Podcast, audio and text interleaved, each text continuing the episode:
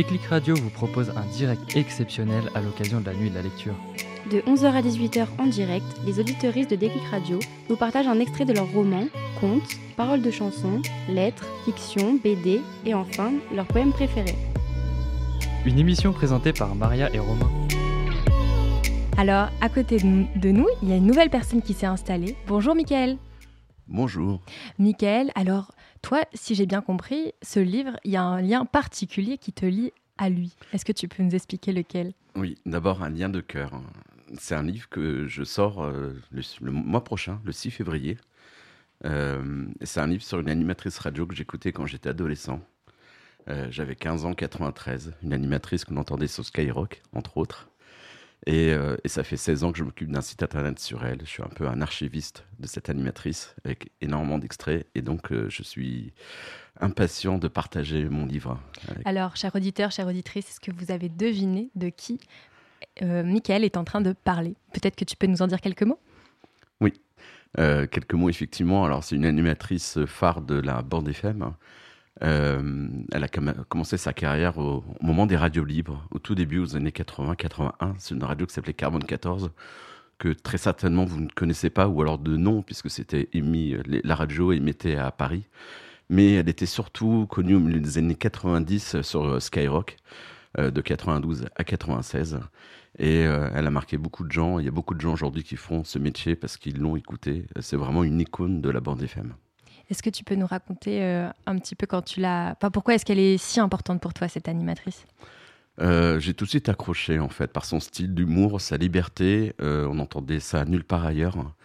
elle était totalement libre. aussi bien au niveau de sa musique. je parlais de Skyrock, c'était une époque où ils ne passaient pas du rap, c'était avant ça. Mais elle passait sa propre programmation musicale. Donc sur Skyrock, imaginez, elle pouvait passer aussi bien du euh, Anne Sylvestre, euh, du euh, Régine, du Ragamuffin. Bon, c'est un peu plus probable pour Skyrock. mais surtout, voilà, elle avait une liberté totale de ton.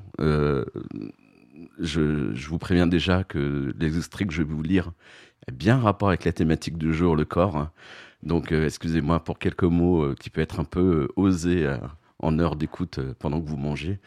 Mais euh, voilà, elle me tient à cœur. Ça fait 16 ans que, que je deviens un spécialiste, que je suis un spécialiste d'elle. J'ai 300 heures d'émission sur mon site, euh, toutes périodes confondues. J'ai énormément de retours, de témoignages. Et pour ce livre, j'ai rencontré plein de gens, aussi bien Étienne Dao euh, que des, des, journalistes, que des patrons de TV aujourd'hui qui l'ont connu ou font ce métier parce qu'ils l'ont écouté euh, à la radio sur Skyrock. Et voilà, c'est une femme qui est particulière pour moi. Et, et, et voilà. Et donc Michael Barbe, donc ton livre il s'appelle C'était juste une super nana, il sortira donc le 6 février. C'est ça. Est-ce que tu peux juste avant de commencer à lire nous, nous un peu nous décrire le livre, qu'est-ce que qu'est-ce qu'il y a dedans? Enfin, il est un peu particulier, euh, j'ai l'impression sur la forme. Le, livre est particulier effectivement, on est sur un format classique que tout le monde connaît. Euh, mais dedans, on va retrouver aussi beaucoup d'extraits sonores. Alors, comment je fais quand c'est un livre papier pour écouter du son? On appelle euh, cette technologie le QR code. Vous avez peut-être déjà entendu parler, c'est euh, avec le Covid, tout ça, on a beaucoup parlé de cette technologie. En fait, vous scannez avec votre téléphone hein, et avec votre téléphone, vous allez pouvoir entendre les extraits dont je parle dans le livre, donc de, l'époque de Carbone, de Skyrock, de ce qu'elle a fait aussi. Elle a fait des choses très osées ailleurs, dont je parle dans le livre. il y a aussi beaucoup de photos, parce que c'est une personne, c'est une voix, c'est un personnage qu'on connaît pas toujours bien physiquement, même si elle est passée un peu à la télé, dans les médias. Mais euh, j'ai des photos d'un photographe très connu dans le milieu de l'opéra qui a fait beaucoup qui fait beaucoup encore de photos pour l'Opéra de Paris, qui s'appelle Michel Lidvac. Et euh, il a fait des très très belles photos d'elle dans les années 80, ils étaient très proches tous les deux. Donc tout le long du livre, ça va être tout un parcours sonore en fait. Vous allez découvrir sa vie. Euh, ce n'est pas qu'un livre pour les gens qui veulent, connaître Super Nana, c'est aussi un livre sur une histoire de radio, sur la FM en France, sur la libération des ondes, la liberté de parole, la liberté de ton et aussi euh, parce que c'était une femme, une voix de femme. Et en radio, il n'y en a pas tant que ça. Je parle avec grand plaisir avec une voix féminine aujourd'hui, mais il faut savoir qu'à l'époque, quand on a débuté la radio, avant, il y avait Mini Grégoire qui était sur RTL, et il y avait Macha Béranger sur France Inter, euh, mais il n'y avait pas beaucoup de voix féminines. C'était un peu milieu très masculin, ou en tout cas, elles étaient là en second rôle. Donc, et elle, elle a tout de suite réussi à imposer son ton, son style. Contre des gens qui étaient, pouvaient être un peu machos. Euh, je vous parlerai dans le livre, dans l'extrait que je vous passer, de son camarade qui s'appelait Lafesse, que tout le monde connaît pour les canulars qu'il a pu faire. Euh, donc voilà, je pourrais en parler pendant des heures, je ne vais pas le faire parce qu'il y a beaucoup de gens qui veulent parler après, lire des très beaux livres après moi. Et je pense que Michael, de toute façon, tu reviendras pour nous en parler parce que... Avec grand plaisir. Il a l'air très intéressant. Et puis pour les auditeurs qui ne voient pas le livre, il y a aussi voilà, donc, plein de, de photos. Enfin, c'est vraiment le récit d'une époque. De 11h à 18h, Maria et Romain vous présentent la nuit de la lecture sur Déclic Radio.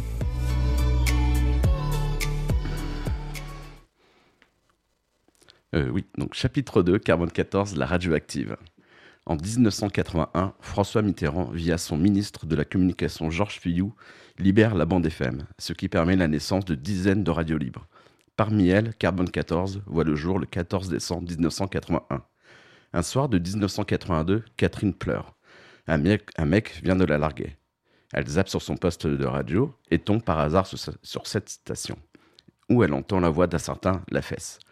Une femme appelle, elle se plaint d'être grosse et malheureuse. Jean Telet, invité de l'émission ce soir-là, se met à déverser des horreurs sur les personnes en surpoids. Catherine, elle-même assez corpulente, s'empresse de téléphoner. Je suis grosse, belle, curieuse, et je baise. Et d'ailleurs, je vais venir vous séduire. Il est 4 heures du matin et elle prend un taxi direction le 21 rue Paul Fort dans le 14e arrondissement. Cependant, le temps qu'elle y arrive, Jean Telet a quitté les lieux et une autre émission a déjà commencé. Au milieu du studio, elle découvre un univers qui l'enthousiasme et se dit immédiatement Je veux faire ça. Elle n'en démord pas et y faire sa place. Isabelle Cadjer, qui l'a interviewée dans son mémoire publié en 2002, Femme de radio et mouvement féministe 1967-1985, raconte l'arrivée de Catherine sur cette radio. Catherine. On y parlait comme dans la vraie vie. Je suis revenu le lendemain, puis le surlendemain, et tous les jours, car je voulais avoir une émission. Les gens de Carbone 14, qui étaient en majorité des mecs, m'envoyaient parler à une personne, qui m'en renvoyait à une autre, etc. Personne ne voulait prendre la décision. Mais un jour, j'ai croisé le financier de la radio, Gérard Fenu, dans les couloirs. Il me dit Qu'est-ce que vous voulez Faire la radio? Oui, mais quoi? Je veux parler aux gens. Mais de quoi? Je n'avais pas d'idée précise, alors j'ai dit de sexe. Il m'a répondu Ok, ta première est samedi à minuit. Légende Belle histoire, mais est-ce, qu'elle ne serait pas une légende romancée par elle? Dans le livre de Thierry Lefebvre, Carbone 14, Légende et histoire d'une radio pas comme les autres, une toute autre version de l'arrivée de Catherine est présentée. Yayette, qui a animé à cette époque une émission rock très prisée intitulée Il y a des traces de pneus sur la banane, propose une autre légende. Je cherchais une sorte d'attaché de presse pour valoriser l'émission, organiser des événements au palace ou ailleurs. Nous avons passé des annonces à la radio et un jour, j'ai eu Catherine au bout du fil. Je lui ai donné rendez-vous à la station et comme elle ne connaissait pas l'adresse, je le lui ai communiqué. C'est ainsi qu'elle est venue à Carbone 14 pour la première fois. Cet entretien, entretien ne débouchera sur aucune collaboration, mais Catherine est captivée par l'atmosphère trépidante de cette radio et elle décide de s'incruster. Elle va littéralement prendre racine. Elle passe de longues heures à observer les animateurs, à écouter les échanges, les débats. Jean-François Galotte, également connu sous le pseudonyme David Grossex, qui a régulièrement partagé l'antenne avec elle, ne se souvient plus exactement de la raison de son arrivée, mais pense que la version de Yayette est plus crédible. Pour ma part, je trouve cela étrange si la première version est romancée par Catherine, car elle était très amie avec Jean Telet. Donc si elle devait choisir le nom d'une personne désagréable à l'antenne, je ne pense pas qu'elle aurait choisi son ami. Une chose est sûre, c'est l'origine de son pseudo. Lorsqu'on lui demande son nom à l'antenne, elle ne souhaite pas le donner. À l'époque de l'émission de Carbone 14, il y avait Gros Sexe et La Fesse. C'est alors qu'elle décide de se faire appeler la femme, la nana ou super meuf. Finalement, elle opte pour super nana en pensant à la chanson de Michel Jonas qu'elle adore. On est toutes des super nanas. Seulement, personne. Pardon. On est toutes des super nanas. Seulement, certains n'osent pas le dire, affirme-t-elle dans Libération le 17 novembre 83. Son nom est une provocation en soi. Super Nana est née. Carbone 14, radio sulfureuse, était déjà maîtresse du buzz avant l'avènement des réseaux sociaux. La radio a organisé la séquestration de Jean Hidernalier et même annoncé la mort de Mick Jagger, ce qui, ce qui a fait exploser le standard de l'AFP cette nuit-là. La fesse a fait témoigner un violeur à l'antenne. Tout cela n'avait qu'un but, faire parler de la radio. Beaucoup de choses étaient truquées. Les animateurs jouaient également les comédiens pour attirer les auditeurs qui restaient scotchés à l'écoute. Malgré ses mensonges, et peut-être grâce à eux, Carbone 14 a connu le succès avec son lot d'animateurs variés. Michel Fisbin, alias Robert Le Haineux, Bonux, Madame Globo. C'était une vieille dame qui plaisait beaucoup aux personnes âgées. Sauf que la vieille dame s'appelait Philippe et il avait 19 ans. Jean-François Galotte, alias David Grossex, et même le jeune Phil Barnet, sous le surnom de Lucullus. Il était disjockey et a connu plus tard le succès avec la chanson Un enfant de toi. Les titres des émissions étaient également provocateurs. Vive la guerre, 50 millions de voleurs. Cette émission, les auditeurs donnaient des conseils pour voler ou faire des petits délits. Le diable au corps, Torah du Boudin, les lucifériens. Pendant ce temps, Catherine continue d'observer, fait quelques remplacements et arrive même à participer aux émissions de la fesse. Malgré son manque d'expérience en radio, l'accueil glacial de l'équipe, de la station, elle trouve ses marques, malgré ses difficultés, les souffrances, son tempérament la pousse à se montrer à l'antenne. Sa façon de répondre à la provocation des auditeurs masculins a impressionné les animateurs, comme en témoigne sa première émission côté de La Fesse le 24 avril 1982. À l'époque, elle était encore appelée La Femme. Un auditeur a témoigné. Je voulais dire à la femme qu'elle était bien meilleure que La Fesse. Elle a répondu sans détour, ça c'est sûr. Elle ose tenir tête à la star de l'antenne. Laurent Choussan s'en souvient. J'étais chargé de la grille des programmes à l'époque. Catherine est venue me voir et s'est présentée comme attachée de presse. Elle m'a dit ce que j'aimerais faire, c'est une émission de nuit pour remplacer la fesse, parce que je trouve ça vraiment d'une grossièreté abyssale. J'ai quitté la radio peu après, et une nuit, je l'ai entendue à l'antenne. Je me suis dit qu'elle s'était foutue de ma gueule. La fesse, à côté d'elle, c'était la comtesse de Ségur. Je me souviendrai toujours de cet entretien où elle avait passé son temps à dire des horreurs sur Jean-Yves. Elle le trouvait grave et voulait aborder le monde de la nuit et de la sensualité, mais d'une façon totalement différente de ses potacheries dégueulasses. C'est finalement Gérard Fenu qui lui donnera sa chance. L'autre témoin de l'arrivée de Catherine, Jean-François Galotte, dit Grossex, mettra en lumière le potentiel de cette femme. Au départ, elle n'avait aucun plan préconçu. Elle s'était simplement disputée avec la fesse. Comme elle avait une belle voix et du bagou, elle s'est vite aperçue qu'elle pourrait le concurrencer sur son créneau.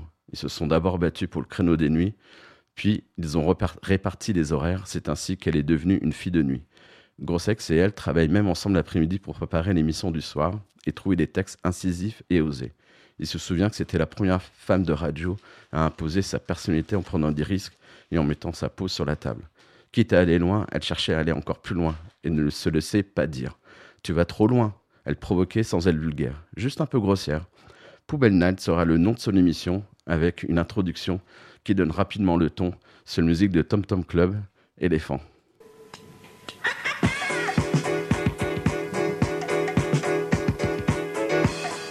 Poubelle Night.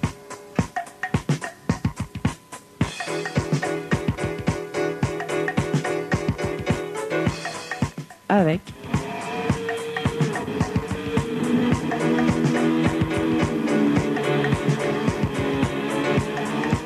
Super Nana.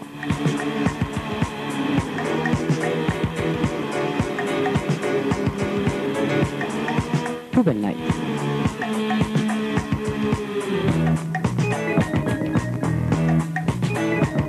Vous êtes euh, flippé, vous êtes vieux, vous êtes con, vous êtes branque, vous êtes toxico, vous êtes alcoolo, seul, en groupe et très très seul, sans homme, sans femme, sans chien, sans rien. Eh bien, il ne vous reste plus que Poubelle Night.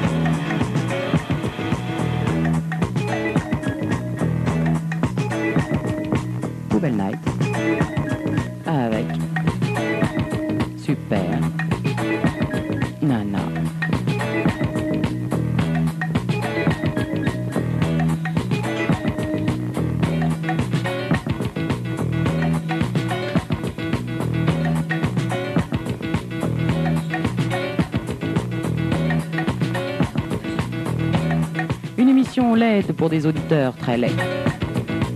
Une émission sordide pour des auditeurs sordides. Une émission qu'on écoute seul sous speed dans sa petite chambre de bonne.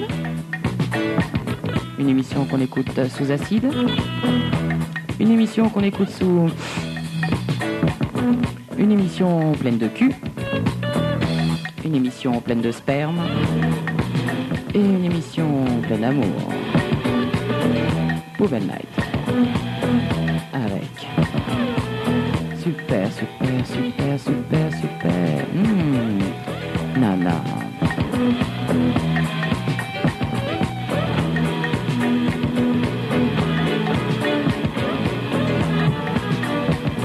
La mort. Le vice. Le suicide. La perversion. La délation.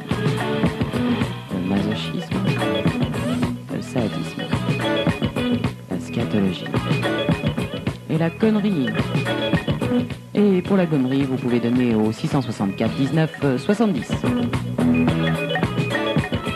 Carbone 14.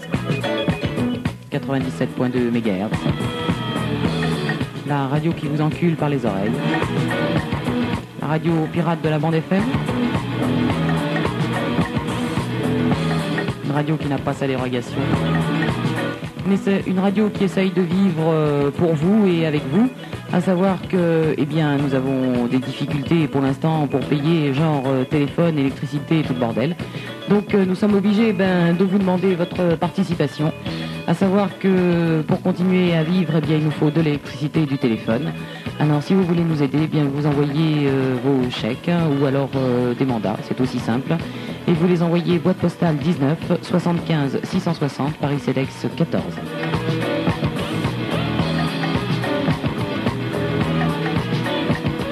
Flippé, vieux, moche, con, rank, toxico, alcoolo. Seul, en groupe, très seul. Sans homme, sans femme, sans chien, sans rien. Hmm, poubelle.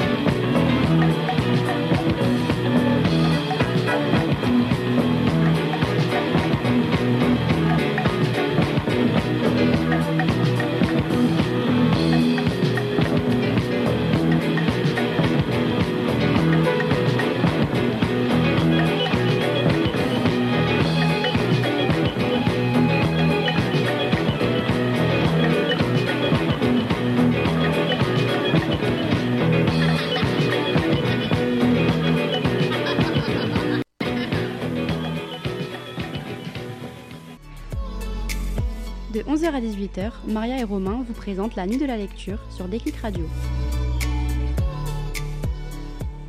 Super Nana a déclaré dans l'émission C'est la vie sur Antenne 2 le 22 février 1983 C'est un jeu entre les auditeurs et moi. Et puis, comme toutes les autres radios s'occupaient des intellectuels et des gens pour qui on fait de belles émissions, moi je fais une émission pour les blaireaux, pour tous les cons qui traînent. C'est Poubelle Night pour tous les auditeurs qui sortent leur poubelle la nuit. En quelques semaines, elle s'impose comme la diva de la nuit radiophonique. Super Nana, elle osait. Si on lui disait Tu vas trop loin, elle cherchait à aller encore plus loin. Elle aimait dépasser les limites, se rappelle Jean-François Galotte. Par exemple, au début, un type me disait Je vais. Je vais pas dire le mot. Alors moi, je répondais Ok, viens, je t'attends, t'auras jamais les couilles. Et je donnerai l'adresse de la radio.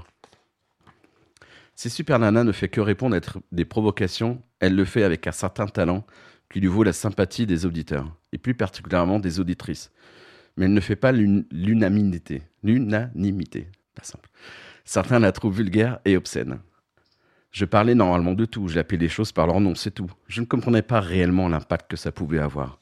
J'étais très critiqué pour ça. Au début, j'essayais de me justifier, puis après, basta. L'essentiel est de l'écouter et d'en parler.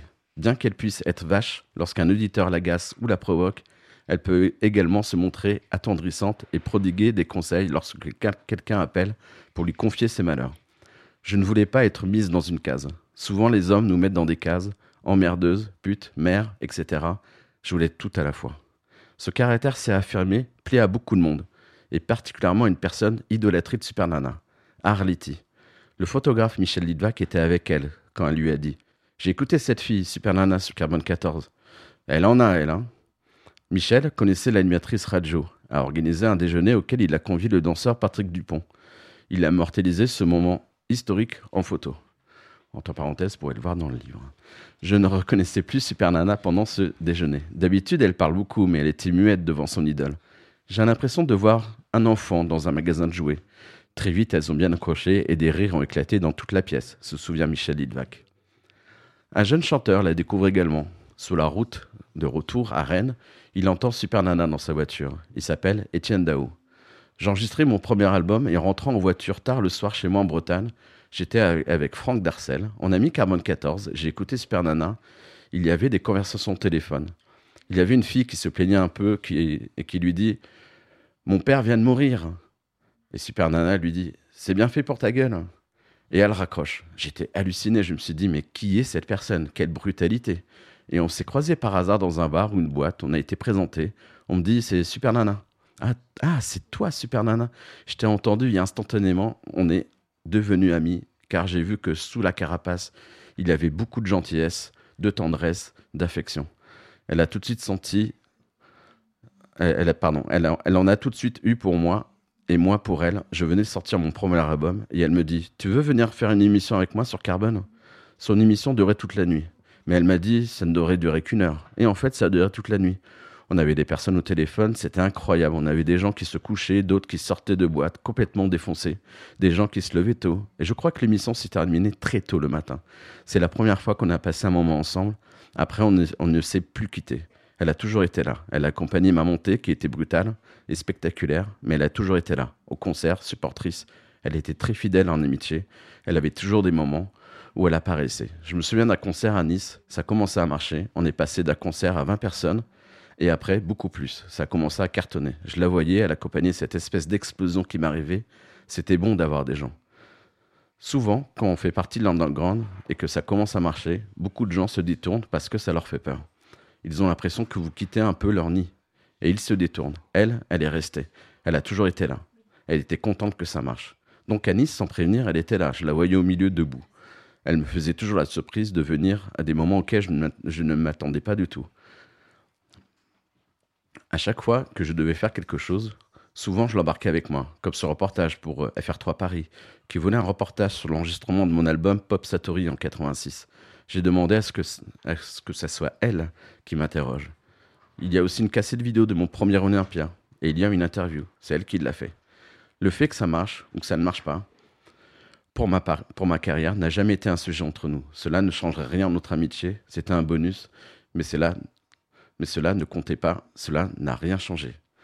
Voilà pour mon livre. Je pense qu'on peut terminer peut-être euh, par une chanson peut-être qui, était la chanson générique euh, aussi bien euh, sur, après sur Carbone, sur Aligre, où elle était sur d'autres radios fin 80, mais surtout sur Skyrock. Et aujourd'hui, quand il y a des auditeurs qui entendent ce morceau, ils ont une pensée émue pour cette super nana.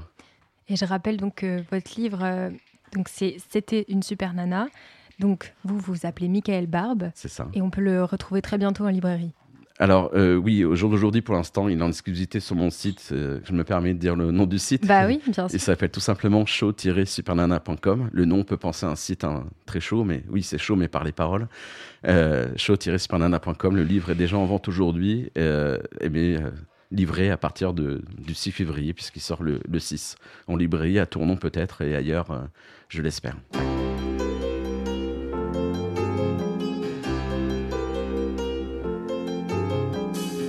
18 grèves de poubelle que je traîne dans le quartier. Jamais vu plus belle qu'elle dans la cité. Les serveuses du milk bar ou du banana qu'on dépiote dans le noir au cinéma. C'est des trucs pour la toux, des pastilles, des cachous, bonbons de machine à sous, mais elle pas du tout une super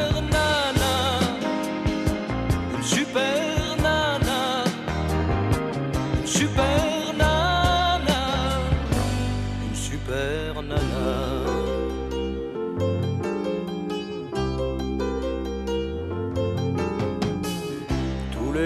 je football, des boîtes de ronron Et comme ces boîtes de tôle, je tourne en rond.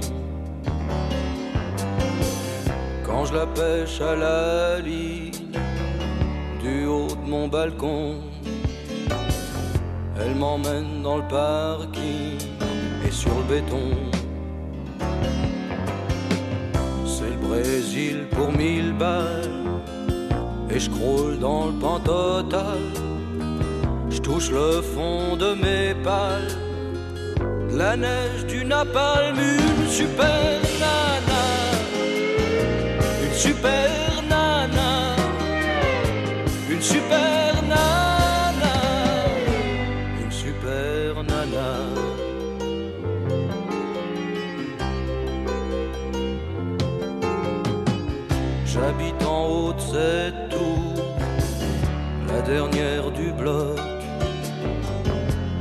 Est bien haute pour le bacille de coq. Par-delà les antennes, au-dessus du synodrome, des traînées de kérosène, il y a cette môme. Elle marche parmi les détritus, on dirait comme sur les prospectus, ces filles allongées à l'ombre des cactus. Tu vois ce que je veux dire, et pourtant c'est juste une super nana,